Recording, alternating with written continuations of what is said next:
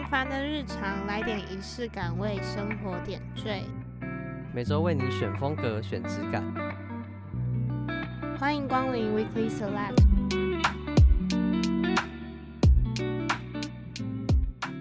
欢迎收听 Weekly Select，我是主持人 Jenny，我是小麦。今天的主题就是植栽，没错。那植栽其实是一个我觉得蛮健康，然后我觉得就是我们住在都市，所以需要一点植物来点缀一下我们的家里。对，就是一个非常可能听起来平凡，但其实我觉得植栽是一个非常有学问，而且可以让自己放松，然后又可以。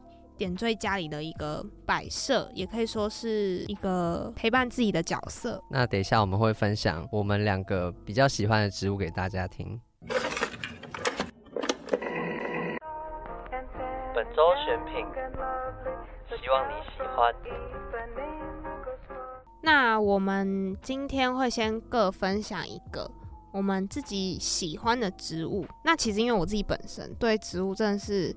一问三不知，完全不了解，所以呢，我们是在上周的时候，我们就先给彼此一个功课，就是回家查一个自己喜欢的植物，这样，然后现在来跟大家分享，然后可能小麦也不会认识这个植物，那我先分享我的，那我找到的是一个叫做天堂鸟的植物。哦，嗯，那它是被誉为室内植物界的女王，那它长什么样子？我先跟大家形容一下。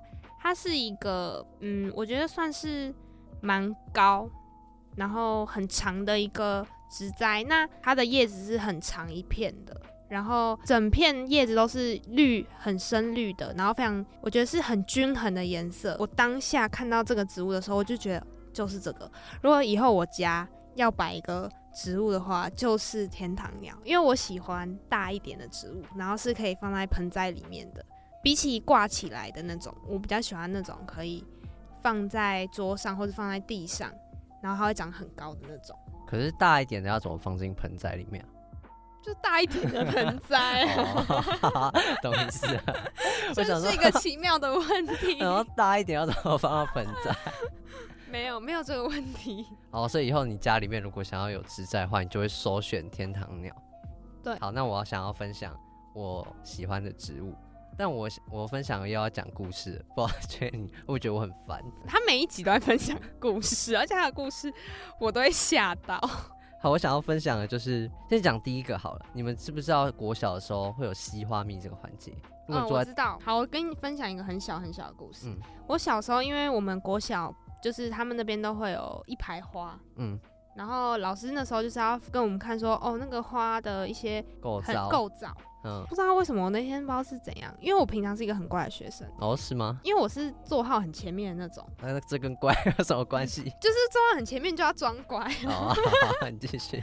然后反正我那天也不知道为什么，我就脱队，然后我就在旁边，然后自己在那边看那个花，然后一波蜜蜂，嗯，蜜蜂直接扑上，就是直接扑向，很多只蜜蜂直接飞到你身上，没有就一只，然后我尖叫，哦、直接被老师骂。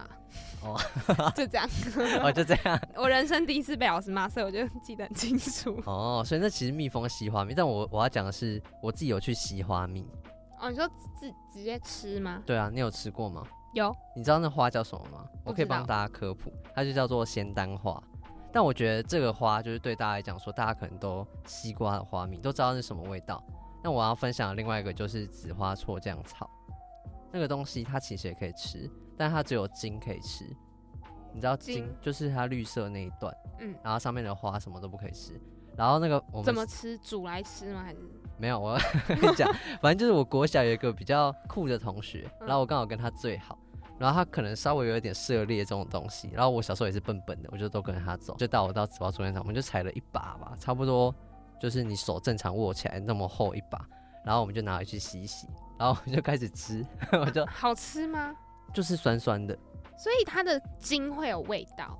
它就是吃起来就是那种很像生菜，但是它很酸。嗯，所以它就是你喜欢的植物，嗯、因为它很好吃。就是我觉得很酷啊，它让我很有，就是很印象深刻。哦，不是，所以牡丹花的故事是什么？牡丹花就是我想勾起，就是在听在听我们节目的听众的一些回忆嘛。因为小时候大家一定难免都 都有吸过一些花蜜的故事吧，有吗？这样讲起来稍微有点共鸣，因为其实我们两个对植栽就是蛮不了解的。嗯，但是又想要靠近。等一下会请我们今天的来宾，然后来跟我们分享一些我们比较不知道的植物。本周选品，希望你喜欢。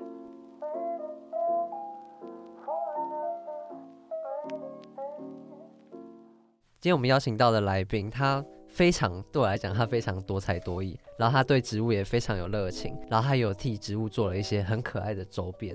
那就让我们欢迎今天的来宾，就是植物勇者的主理人大哲。嗨，大家好，我是植物勇者主理人大哲。最好奇的就是植物勇者这个品牌名称是想要传达什么样的理念？其实当初设定这个名称，就是希望以一个比较活泼的方式，让大家能够更喜欢植物。因为其实很多人都会说自己是黑手指嘛，那养什么死什么。但呃，我自己也是这样一路走来，所以就有点像是那种电玩游戏里面，就是遇到关卡层层闯关，嗯，所以把自己想象成像是一个勇者的角色。养坏的过程中遇到的种种问题，我都已经先帮你走过了。嗯，那我的等级很高，所以我可以就是带领你在养植物这条路上能够比较轻松、比较快乐，就可以给其他新手一些建议。这样没错。那是从什么时候开始喜欢上或是爱上植栽的？爱上植栽吗？应该是说我其实一直很喜欢大自然，嗯，但。真的去养植物的契机比较像是，这要从就是好几年前说起，因为我那时候差不多是从学校毕业，然后刚退完伍。那这个时候我在想说我要做什么事情。那我本身是工业设计主修嘛，所以我是希望做一些比较手作感的东西的，所以我选择了竹编、竹工艺这个题材去去研究。你说像是编竹篓这样？对，编竹篓啊、竹椅啊、家具类，哦，甚至是现在。设计展览都会出现的一些竹加工的制品，嗯，因为我是桃园人，所以我就搬到自己下乡，就是到南投那边去学习做工艺。那你也知道，在乡下除了认真工作之外，其实也没有什么休闲娱乐，嗯，所以就开始开启了养植物这条路。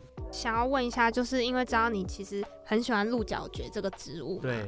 能不能跟我们分享一下你跟鹿角蕨的相遇的过程？其实鹿角蕨相遇的过程就是在竹山那时候开始的，因为那时候在竹山，你就是白天都在工作，在学技术，那晚上自己会画画、会接案、会做一些兴趣之外，就是养植物了。那鹿角蕨是因为我在某一次在山上就是到处晃的时候，发现某户人家墙外面怎么会有一株这么特别的植物？因为它不是从地上长出来，它是直接住在墙上面。然后我还记得印象非常深刻，它叫做女王。这个鹿角蕨名称叫做女王，对，它非常非常大，就是几乎比我的身高还高这样子，我觉得非常惊艳。从这个时候开始，我才慢慢接触到鹿角蕨这个植物。对啊。就从花市购入了一只，开始慢慢饲养。那为什么它会变成你最喜欢的植物？因为我觉得它蛮特别的。我自己本身是叶子派的，就我，哦、我没有那么喜欢花，因为花虽然很艳丽，但是它终究会凋零。我喜欢常绿的植物，嗯、就是它能够一直这么好看。那鹿角蕨除了我说的它样式很特别之外，生长方式很特别之外，嗯、再来就是它的长相很特殊了。嗯。就是不同于一般的植物，通常叶片都是长得一模一样。那它的叶片会充满变化性，甚至是你在不同的环境，它会呈现出不同的长相。嗯，对，它的每个人家中饲养出来的鹿角蕨可能都会长得不太一样，这是我觉得很特别的地方。像我自己的工作啦，我自己比较不像是走一般普通上班族路线，等于是我毕业之后实习完，我就开始自己。自己讨生活，嗯，应该这么说，所以我喜欢那种捉摸不定的感觉，就是不要给你一个资料，那你可以预期它会长什么样子。但当然，你当你经验越来越丰富之后，你当然是知道你要怎么种，它会大概会呈现出什么样子。嗯，只是我觉得我喜欢这种多变性。那我觉得很鹿角蕨一个很酷的地方是，我之前有查跟鹿角蕨相关的资料，我发现它种植的时候不是在盆栽里面，好像他们叫做上板。对啊，嗯，那你可以形容一下上板大概是一个什么样的过程？上板是什么样的过程哦？也是因为这个植物多多半啊是生长在森林的树上面，嗯、它是直接从树干上附着出来。哦，对，所以不同于地表的植物会从地面上长出来，所以光生长的方向跟在森林之中的位置就是非常特别的存在。嗯，等于是你抬头就是看向森林的上方，你就会发现鹿角蕨。哦，对，虽然台湾没有原生种，鹿角蕨大概是哪一洲或是哪一国的植物？它比较偏向赤道区两端的热带那附近。对。热带、副热带国家这两端，就比如说马来西亚、印尼啊等等的。可是我也是有查资料，然后它上面是有说，就是它其实不太需要阳光。这应该是大家普遍的迷思啦。嗯，因为大家一般人会对蕨类植物有一个小迷思，是它喜欢阴暗潮湿，对不对？嗯，你你你们从小到大都是这样听说的。但蕨类植物有分很多种，那我们从森林的林下啊，这样会不会太学术？不会，不会，没关系。开始开始宣传，真的会有学生有兴趣吗？主要是说它在森林之中的位置。那一般蕨类植物啊，比如说我们常见的波士顿蕨、铁线蕨这种花式常见，甚至是你在。路边水沟常见到的，它们是偏向在一个森林的底层，在树木的角角或是平面的路上。那这种地方呢，你看在森林里面，树干这么高大，叶子这么多，通常阳光从最上方穿下去的比例已经明显减少了嘛。所以这种地表的蕨类植物，它是需要比较微微亮、阴暗，甚至大家说阴暗潮湿也。但鹿角蕨它的生长分布，就像我说的，你是要抬头，可能抬头才看得到的。嗯，那在这个地方，比如说像。像是一个树木的中间段，甚至是偏树冠层的地方，它非常位置非常的高，能接收到光线相对的也会比较多。所以，我们如果要养殖的话，最基本的标准是你在一个很明亮的散光环境，你就能够就是得到养它的门票。那照顾起来容易吗？就是跟其他植物相比起来，其实每个植物养殖都不太容易，就是早不早死而已。哦，对。那刚开始接触种植物的时候，有没有遇到什么样的挑战？挑战还蛮多的，因为刚开始你可能不够了解这个植物，所以你可能养了出问题，你就想说，哎，它到底发生什么事了？嗯，我好像有认真浇水，我好像有给予充足的阳光，但是它表现得不尽人意，比较不会是自己想象的那样子。你刚开始在种的时候是有做什么样的功课？然后说，哦，可能要两天浇一次水啊，然后是按照类似像说明书或者是网络上面的资讯去做，还是是就是完全是自己摸索？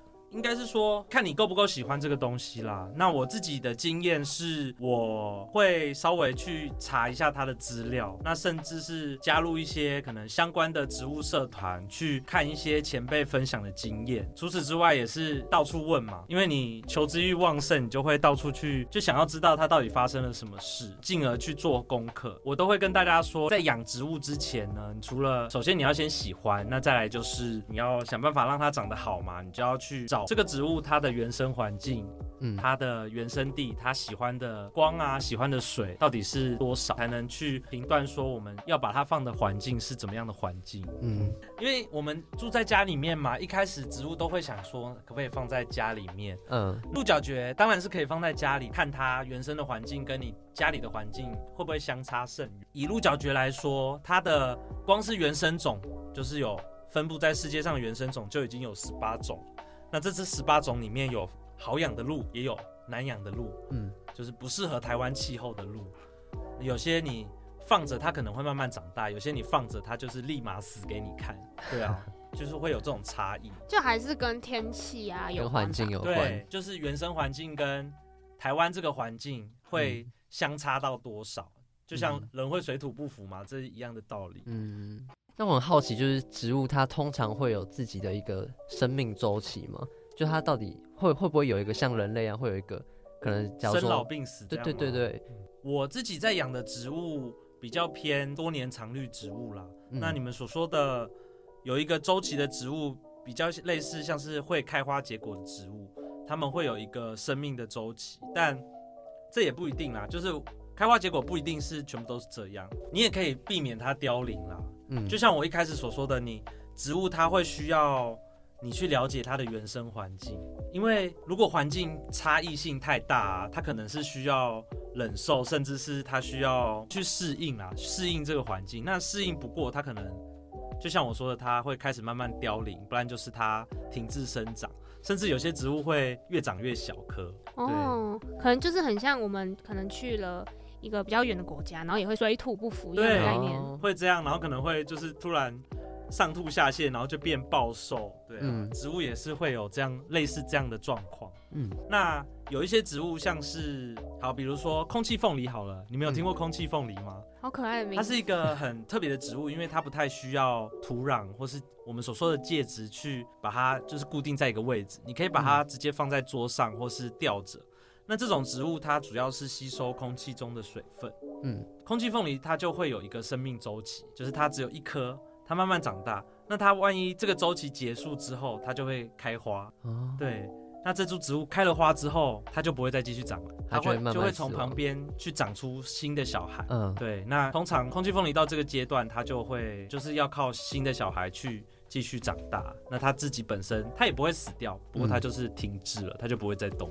种植物是一个过程，前面你有提到说，就你取植物勇者这个意思，就是因为你觉得你有很多失败的经验。那假如说你今天植物种植失败了，你要怎么面对这个植物的死亡？怎么面对这个植物的死亡哦？其实我现在看很淡。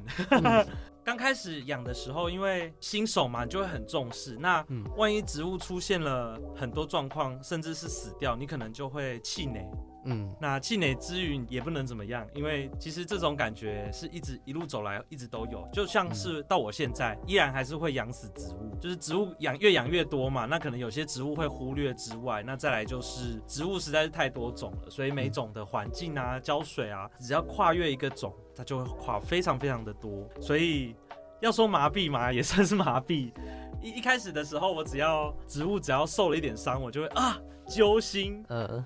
对，就想哇，你没事吧？你要不要怎么做？但反而过多的关心不一定是好事啦。所以现在植物只要受伤，我都会就是嗯，好，受伤了。看植株可能有些贵，有些便宜嘛。但当然贵的植物你一定会更揪心一点。但因为你了解养植物这件事，它发生的任何状况都是不可逆的。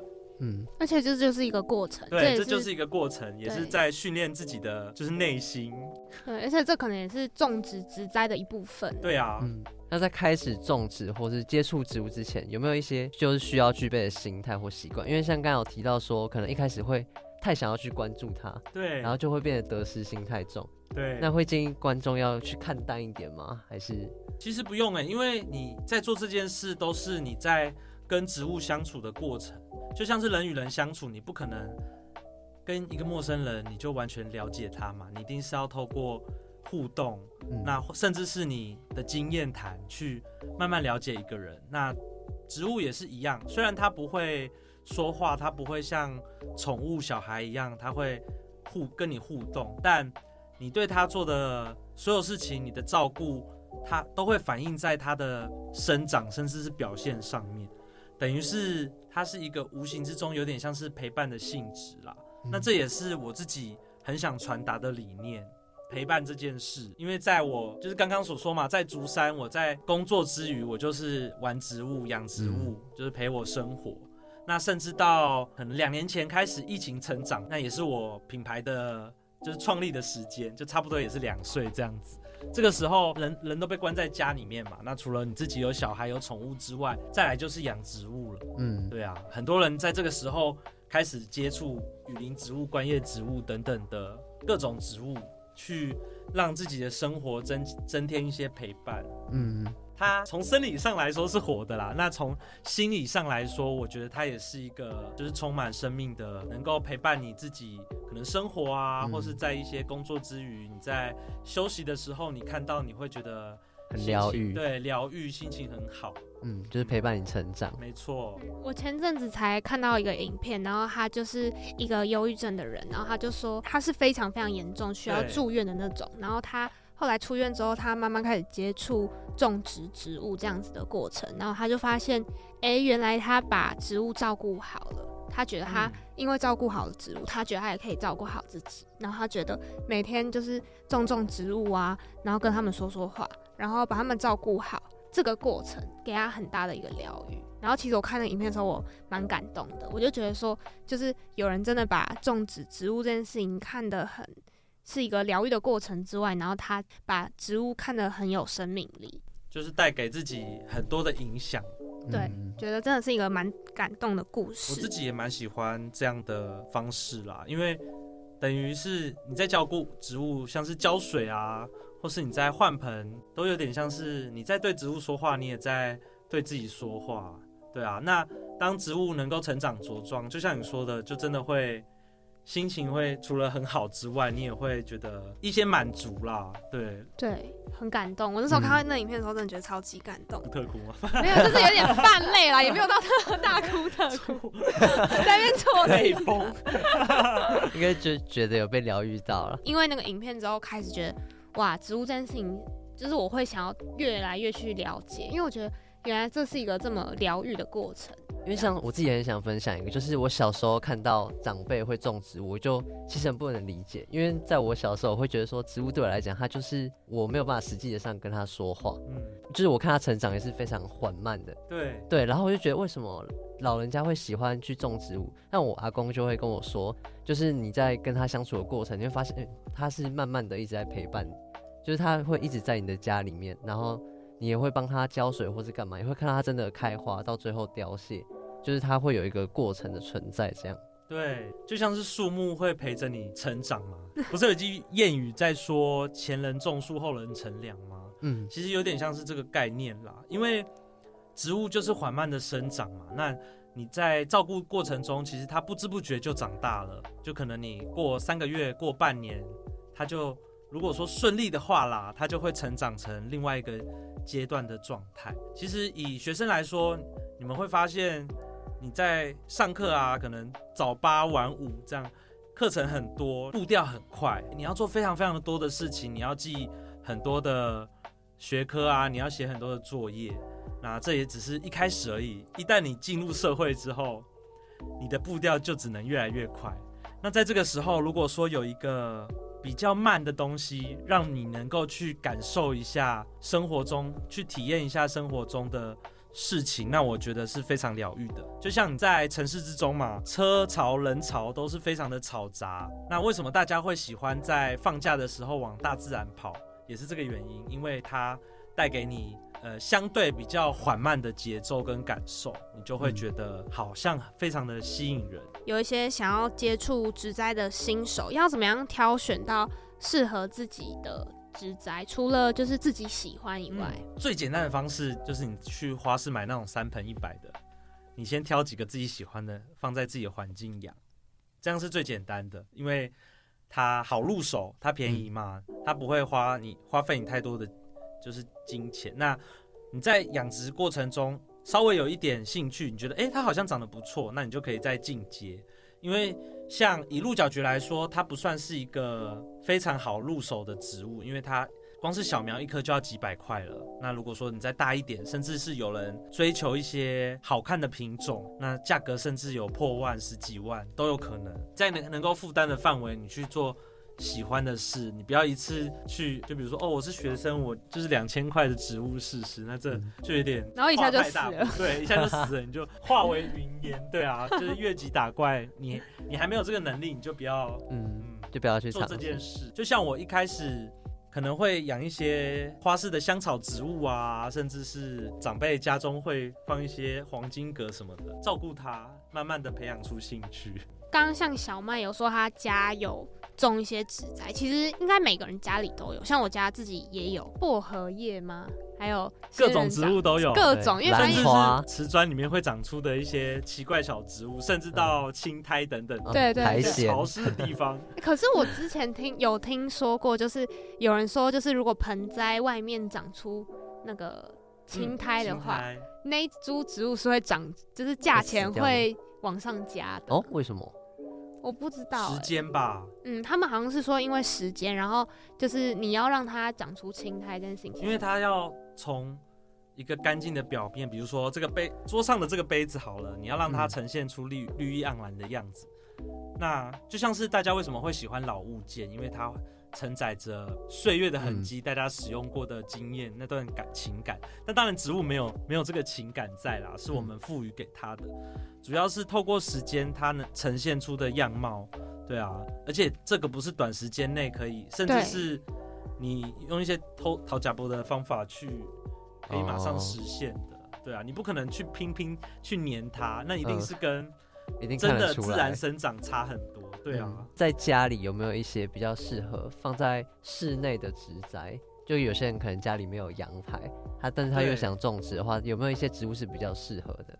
这点其实我就是来破除一下迷思，因为很多人会说室内植物，那室内植物当然植物是可以放室内的，但就像我一开始说的，这个植物只是能不能忍受这样的环境，它比较耐命，它比较难死。对，那植物都会都会有一定的环生长环境嘛，应该是说比起其他植物，这个植物更更相似在这样的环境，但其实。我们可以观察一下，通常放室内它还是不太会长，它可能会维持常绿，但它不会像在它原生环境，甚至是阳台室外一样，就是会有明显的生长。嗯、哦，就是它生长会停滞，但是它不会死掉，它还是绿绿的，但嗯，但它就没有再成长了，这样。就可能他，就可能他可能原本可以长到一百八，但你因为放在室内，然后变一百六，但他还是没死，六十，六十就差超多。他就是没有死，就是一直维持在那样的状态，在那边盯啊。对，你只是没有听到它在尖叫而已。那会不会有人就是可能轮着，就可能哦先放在外面，然后可能晒个一两个月，然后把它摆，想说可以装饰一下家里，然后再摆进来。这样一半正确，一半错误啦。因为通常我们会。有些人会说，我们在里面放一阵子，然后拿去太阳晒一阵子。但其实这也要考量到天气变化，因为我自己会跟大家说，就是植物啊，它会需要在一个稳定的环境。那你环境变化不要太剧烈，等于是你好在一个广播室里面，你养了一株黄金葛，你觉得它好像诶是绿色的，但它没有长得非常漂亮。你突然拿去操场上放，嗯，你放个一个小时，它绝对会全部烧焦给你看。哦，因为它环境的变化太剧烈了，嗯，那植物本身没有办法去适应，等于是你看，人光是出去紫外线曝晒一下，晒个一两个小时就有可能会晒伤了，那更遑论说就是一直居住在光线不足的地方的植物。那我们知道你的那间咖啡厅，它叫做渐层蓝嘛，有点像是现在大家说的共享空间啦，嗯。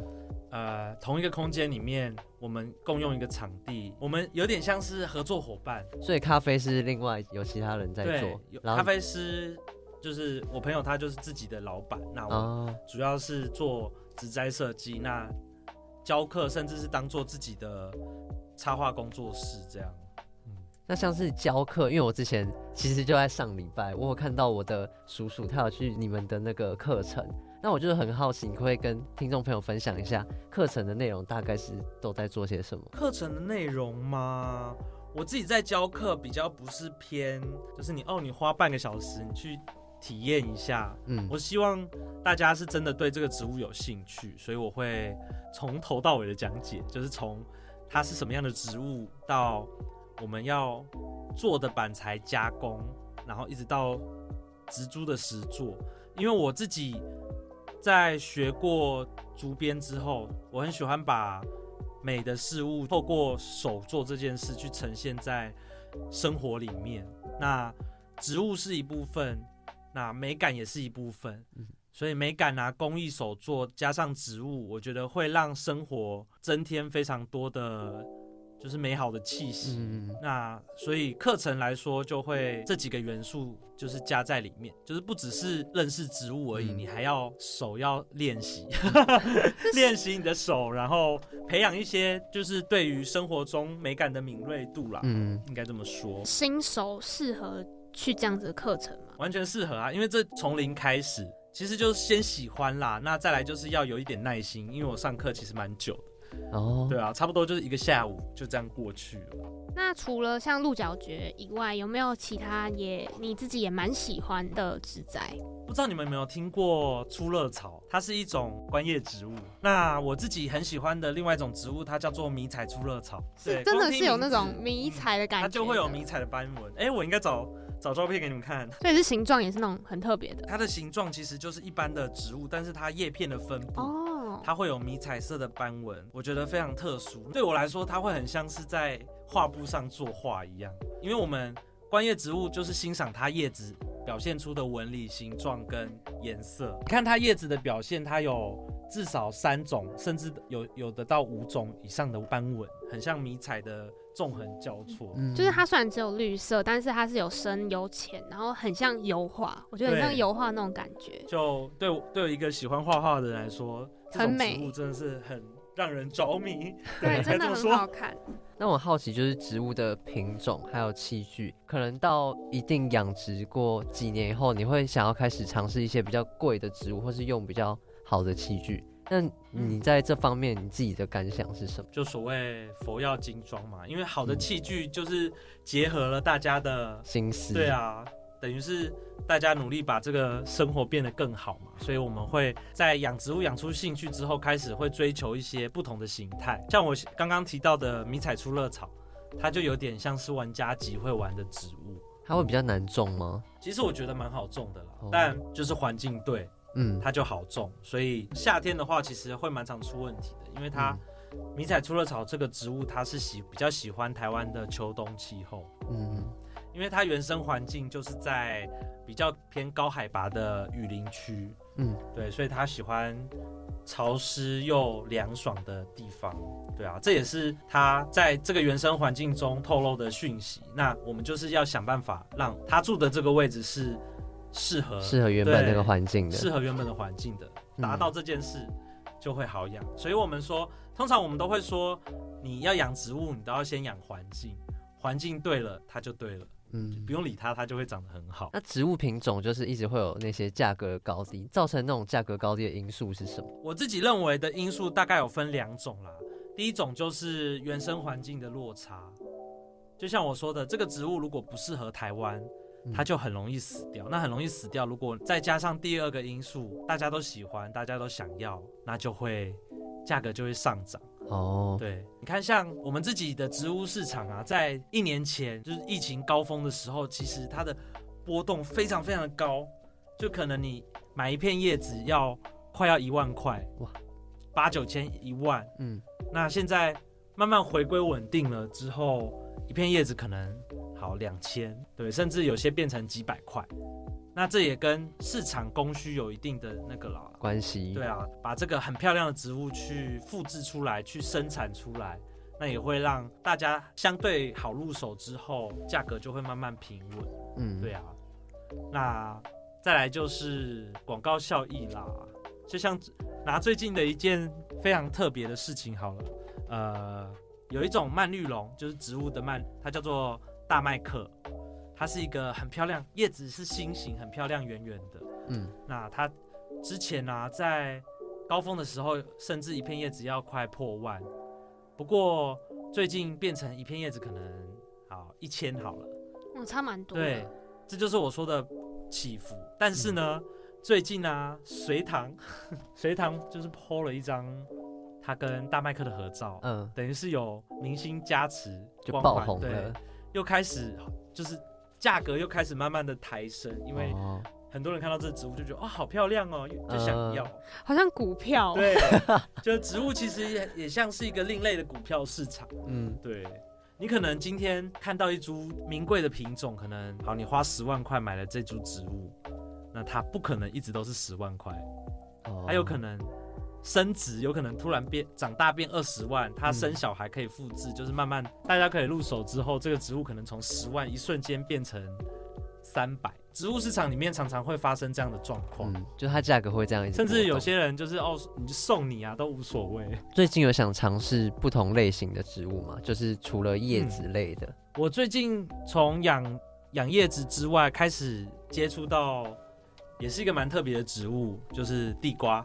嗯，地瓜。对，讲地瓜，大家一定比较容易 容易很亲切，对，很亲切。地瓜，对，块根植物。嗯，地瓜是块根植物嘛？那看它叶叶形之外，主要是看它的那一坨根根根部的位置，就是有饱满的、啊，有奇形怪状，甚至是不同的表现方法、风格搭配盆器什么的，这又是另外一个不同的领域了。嗯，对啊，所以。像现在台湾很多潮流人士，他们有受到呃日本日本的一个潮流带领，他会开始养快根植物。嗯，受到日本那边的影响，开始会养快根植物。那你一接触才发现，完全是不同领域。对啊，嗯，所以虽然是植物，然后虽然说已经有很多种植的经验，但是种植快根对你来说也是一个很大的挑战。对，就是又是不同的东西，你要又要去了解，光是名字啊，会发生的变化啊，病虫害啊，就怎么讲都讲不完。嗯，哎、欸，原本觉得感觉种地瓜很容易，因为地瓜很便宜。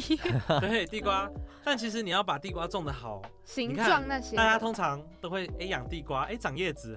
对 死了，死了，死了，大概都会不能吃了。经历这个阶段，很少很少有人听听到说什么哦，我的地瓜生小地瓜了，要分给大家吃，很少。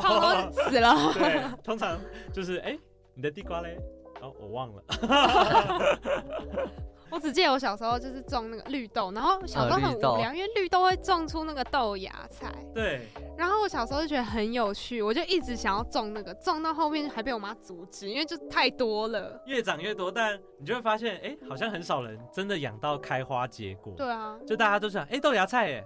嗯，没了，没了，就这样，也也不记得后面发生什么事了。就就是哎哎，印象就停留在发芽那个阶段。就对，哇，好漂亮哦！哇，有东西出来这样子。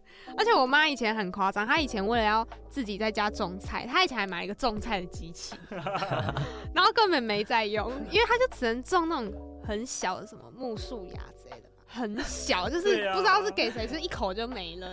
一个机器是可以，因为你你看到的那些菜，其实它都已经经过一段时间，你买回来吃掉，就觉得哦，好好简单哦。但你你真的去养它，你花时间，你要把它就是切来直接吃掉，你突然就会觉得哦，好不舍。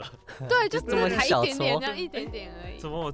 花了就是几个礼拜、几个月种种起来的菜，半小时就消失了，对，就会有一种怅然若失的感觉。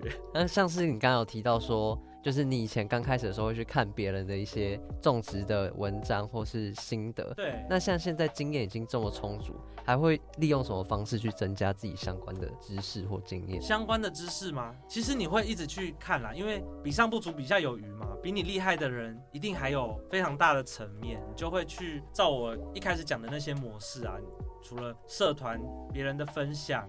甚至是我成立这个品牌，我开始会汇集一些厉害高手，就把他们聚在一起，可能开个讲座、座谈等等的。一方面自己能够学到更多，也让大家可以得到这些知识。嗯、那再来就不同领域的朋友去认识起来，大家都可以互相交流。嗯、就像我自己是养鹿角蕨的，会去认识一些可能养块根植物、养观叶植物、养一些像空气凤梨啊等等的嗯高手，就是互相交流。那你可能闲聊之中啊，甚至是你真的去实做了，你一定会获益良多了。想要问一下，因为像是可能我常常看到有些不同的种植植栽的人的 IG，其实大家的风格就还是会有一点点差异，可能每个人喜欢的东西会不太一样。那你是怎么去找到自己属于自己的风格？这好像没办法用一句话去说，应该是说，哎，好像也可以。经验的累积啦，你走过的路，遇到什么事，我觉得它都不会白费。嗯，这其实也可以勉励给大家啦，因为我自己不算是一个就是朝着大家想要的方式走的人，所以我才会创立自己的品牌，去做自己喜欢的事，但其实很累。对，你面对的。往往不是就是表面这么光鲜亮丽。那风格这件事，像我自己以勇者这个品牌来说，我呈现的风格就是活泼。然后，如果是以颜色简单一点颜颜色来说的话，就是绿色系。所以我用的盆器，我用的包装，甚至到一些视觉平面视觉呈现。呃，现在开始已经越来越多人就是可能看到这个东西，就说：“哎，这是我的东西。”哦，对啊，甚至到上版的方式好了。看得出来，它是一个比较精致的作品。那回到刚刚工具来说好了，因为养植物其实有非常多的方式，你不断的去尝试。就像我，我都会跟大家所说，关于植物上板这件事，你可以有非常简单的方式，你也可以非常复杂。这个是没办法，就是透过短时间的讲话去说完的，因为你只要能够想办法让它活着就好了。活着就是最重要的事，再来是你要花多少时间让它变漂亮。从接案啊，然后到做设计师，一直到设立自己的植栽品牌，像植物啊、大自然，感觉已经变成你生活中很重要的一个大部分了。嗯，没错。之后会不会对自己的品牌有什么样的计划或是期许？其实我一直都有在计划，但我没有把这个计划锁得非常的死。就我一定要怎么样，但主方向是有了。像我现在开始，除了教学之外，除了绿色植栽外，我开始设计自己的作品，透过我自己之前所学，让植物能够更陪伴在生活这件事，去作为我的设计概念。所以我发展出了一些不同的好玩的东西，比如说像是能真的能用在生活上的杯垫，甚至是把它做成像是盆栽的造型。除了你在使用外，你可以诶、欸、放在那边，觉得像是个摆饰，觉得疗愈。植物勇者这个品牌，应该是说好啊，就是都是绿色的东西，但慢慢的从活体变成我画的我的画作，我的作品，就是无所不在。对，慢慢的让大家去认识，对植物勇者，认识植物勇者，就开始建立那个品牌的架构。所以我一开始有设定一些目标啦，那我觉得现在也是在慢慢的前进中，不过前进速度可能没有原本设想那么快，因为毕竟我现在还是一个人的独立工作者，所以步调会当然会比一个团队来说慢很多。不过我觉得已经有在慢慢，就是你回头看，回头再看两年前的自己，你就会发现，哎、欸，我这两年来真的走了非常多的路呢。嗯，而且就是刚刚有讲到陪伴这件事嘛，我记得我很小，也没有很小，大概国中、高中的时候，然后写过一个作文的题目是叫陪伴。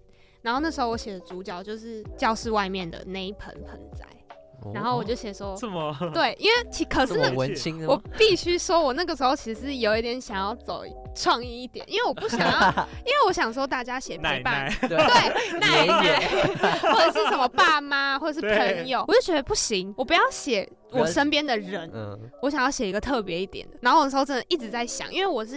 它是一个国文考卷，然后再配上一个作文，我就想说，我先写国文考卷，然后写一写之后，我就瞄到旁边的盆栽，嗯、我就、啊、就是你的盆栽，就是 盆栽。对，而且一想到盆栽，我真的就是觉得陪伴这件事情，当下在写的时候，我我是没有要掰的，就是我看到盆栽，我就觉得就是你，是因为我觉得它很好写，所以我才写的。所以我觉得其实植栽跟陪伴这件事情是真的有很密切关系的，只是说有没有去发掘而已。嗯。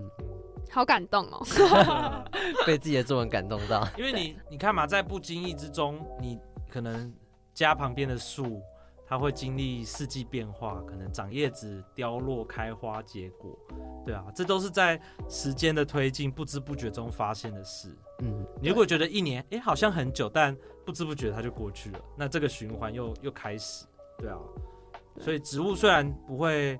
说话，他不会在家里面尖叫给你看，不过他表现出来的样式，就是透过你的照顾跟时间慢慢去淬炼。要这么说，那我们今天就非常感谢大哲来跟我们聊聊天。然后，如果有想尝试种植植物的听众，也不妨可以种植一个植物，让你在就是都市这么快步调的生活当中，可以让自己慢下来。那我们谢谢大哲，谢谢，真的谢谢你们邀请。哎、欸，大家要记得追踪我 IG 哦，植物勇者，IG IG 名字，IG 名字，搜寻植物勇者啊，英文的话打 Fern Maker 就好了。好，OK，大家记得追踪。今天跟大哲聊完之后，其实我发现。就是植物不只是植物，我觉得植物背后会有很多洋葱，哎，就是可能很多故事都会伴随着一株好的植物，这样吗？这样子，我觉得就很常大家讲说，我以前真的不理解种植栽到底是一个怎么样的感觉动机。对，就是我觉得这件事情好无聊哦。可是就长比较大之后，会发现这些绿色植物蛮疗愈的。我以前是花派的，嗯。就我很喜欢花，我的桌布都是花，就是我很喜欢跟花有关的东西，因为我觉得花很漂亮，然后颜色很美，我我自己很喜欢的东西，一直到现在我都很喜欢花。绿色植物对我来说就是一个比较文静的存在，就感觉看到那种绿色植物的时候，很像进到森林，有一种很放松，然后很自然的感觉。对，但是它对我来说存在感没那么高，因为这一集的关系。然后我先前有先做了一些功课，然后看到很多照片。其实我觉得植栽这个东西很神奇，就是你有没有把它摆在那边，其实差蛮多的。以摆设来说，有没有一个植物放在那边，我觉得真的会差蛮多的。哦，这点我可以举例。现在我在实习，然后我去两间公司，然后就是一进去，虽然我之前没有特别想这件事情，但就是后来我现在想到，我发现。就是有植物摆在公司里面，会让公司觉得比较温暖，然后比较放松。就是假如说你今天进到一个办公室，然后因为通常不是都是白光吗？嗯，然后你就打下去是一片死寂，然后你没有看到任何其他的颜色，你就会觉得整个办公室就是四面墙壁那种感觉，然后加上很多电脑，你就会觉得这个办公室有点呆板，有点无聊，甚至会觉得压力有点大。但其实像我现在这公司，它就是会在办公区的旁边或是休息区那边，都适时摆上一些绿色的植物。你平常不会发现到说，哎，有这么一株特别的植物摆在那，但后来你会觉得说，其实那些植物在那边会让你很放松。对我以小时候的我来说，植栽的确是一个存在感很低的东西。小时候不懂绿色，就是我不喜欢绿色，我喜欢很鲜艳的颜色，大红色。圣诞红啊，圣诞红倒是没有。我小时候蛮喜欢圣诞红。哎、欸，我小时候也有养过圣诞红。我甚至觉得圣诞红是假花，你知道吗？哎、欸，看起来很假，很假，超假，就很像布，很像纸做出来的。对对对对对，我我小时候养的时候，我也想说这应该不用浇水，我我以为它是假的那样。嗯，那今天跟大哲聊完以后，就是我们对植物也有更深的认识，然后也发现说。大哲在种植物的时候，他背后的心态跟他自己的想法是什么？这集分享给所有喜欢植栽、喜欢植物的人。那如果对我们主题有兴趣的，也可以期待一下我们下一周的节目会是播出什么样的类型哦。也欢迎关注我们的 Spotify、KKBox 跟 Apple Podcast。如果想要重复听我们的 Podcast，想要听两遍、听三遍的，可以去福大之声的官网点选随选随听，就可以收听喽。那也不要错过我们下周三晚上八点的节目，拜拜，拜拜。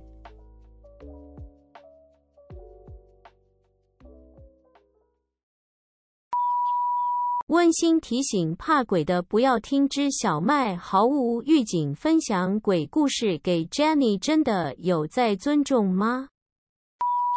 再次温馨提醒，是真的鬼故事会怕的，认真不要听，关掉没关系，下周见。倒数三秒，三二一，开始喽！今天我想要分享一个故事给 Jenny 听，就是有关我跟龙树的故事。榕树吗？对，就是那个有长长胡须的榕树。好，对啊，开始之前我先问你对榕树有什么感觉？嗯，形容词可以吗？都可以。慈祥的。哦，你就是那种童话故事派，对不对？感觉很像爷爷。哦，就是国小课本就会写说榕树可以让大家乘凉之类的。对对对对。好，那因为我我觉得我有想象到你的答案是什么，所以我今天要分享一个比较特别的故事。好，那个故事是我爸跟我说的，就是他以前在我们家是住板桥，然后他在中永和那边上班，嗯，所以他每次上下班都会经过河堤，然后有一次。他不知道去哪里，反正就走了一条河堤，然后是晚上的时候，其实蛮晚，好像是十点多那时候吧。然后他就从那边慢慢的骑回来，然后那时候白天那边就会因为是河堤嘛，所以就有很多榕树，然后白天你就觉得嗯很漂亮，然后很慈祥。但晚上的时候，榕树这种东西其实蛮可怕的。然后等一下，现在是变鬼片吗？是没好了，稍微有一点，但没有那么恐怖。嗯、反正我爸那时候就觉得有点毛。然后他在骑的时候，他就觉得好像有东西挂在树上，然后他就一直不敢去看。但后来他想说啊，他一个男生他怕什么？他就直接抬起来看，然后他就觉得好像是有人就是被那个榕树的须须这样绑住脖子，然后是吊在树上，而且不止一个，是很很多个。然后他就有点被吓到，然后再来他就是专心的骑车，然后回来他就跟我们讲这件事，然后我们就某一天带他去，就是去找一个朋友，然后。跟那个那个朋友是有在处理这种事情，然后他就说，榕树这种东西，就是因为它就是有很多叶子，然后跟那些须须，所以它是可以帮大家乘凉，但同时它也会聚阴，所以就是在晚上的时候路过榕树的话，就是能尽量不要往上看就不要往上看。但其实我觉得这故事只是想分享给 大家知道，就是植物其实是我觉得是很有灵性的，然后不管这灵性是好的或坏的，其实都。代表植物算是一个活的物体，你很会转，你这是硬转，有太阴森了。对，因为我完全没听过这个故事，然后我完全不知道它会是一个鬼故事，好恐怖哦，好恐怖哦！像我以后经过榕树的时候，我要想一下。不会啊，但白天看到榕树还是觉得它蛮可爱的吧？没有，好害怕哦。哦，榕树以前我都会抓它那个须须，然后在那边荡秋千，你知道吗？你有试过吗？没有，你你刚刚讲那个嘘嘘，你这样，你现在还敢在那边 荡秋千吗？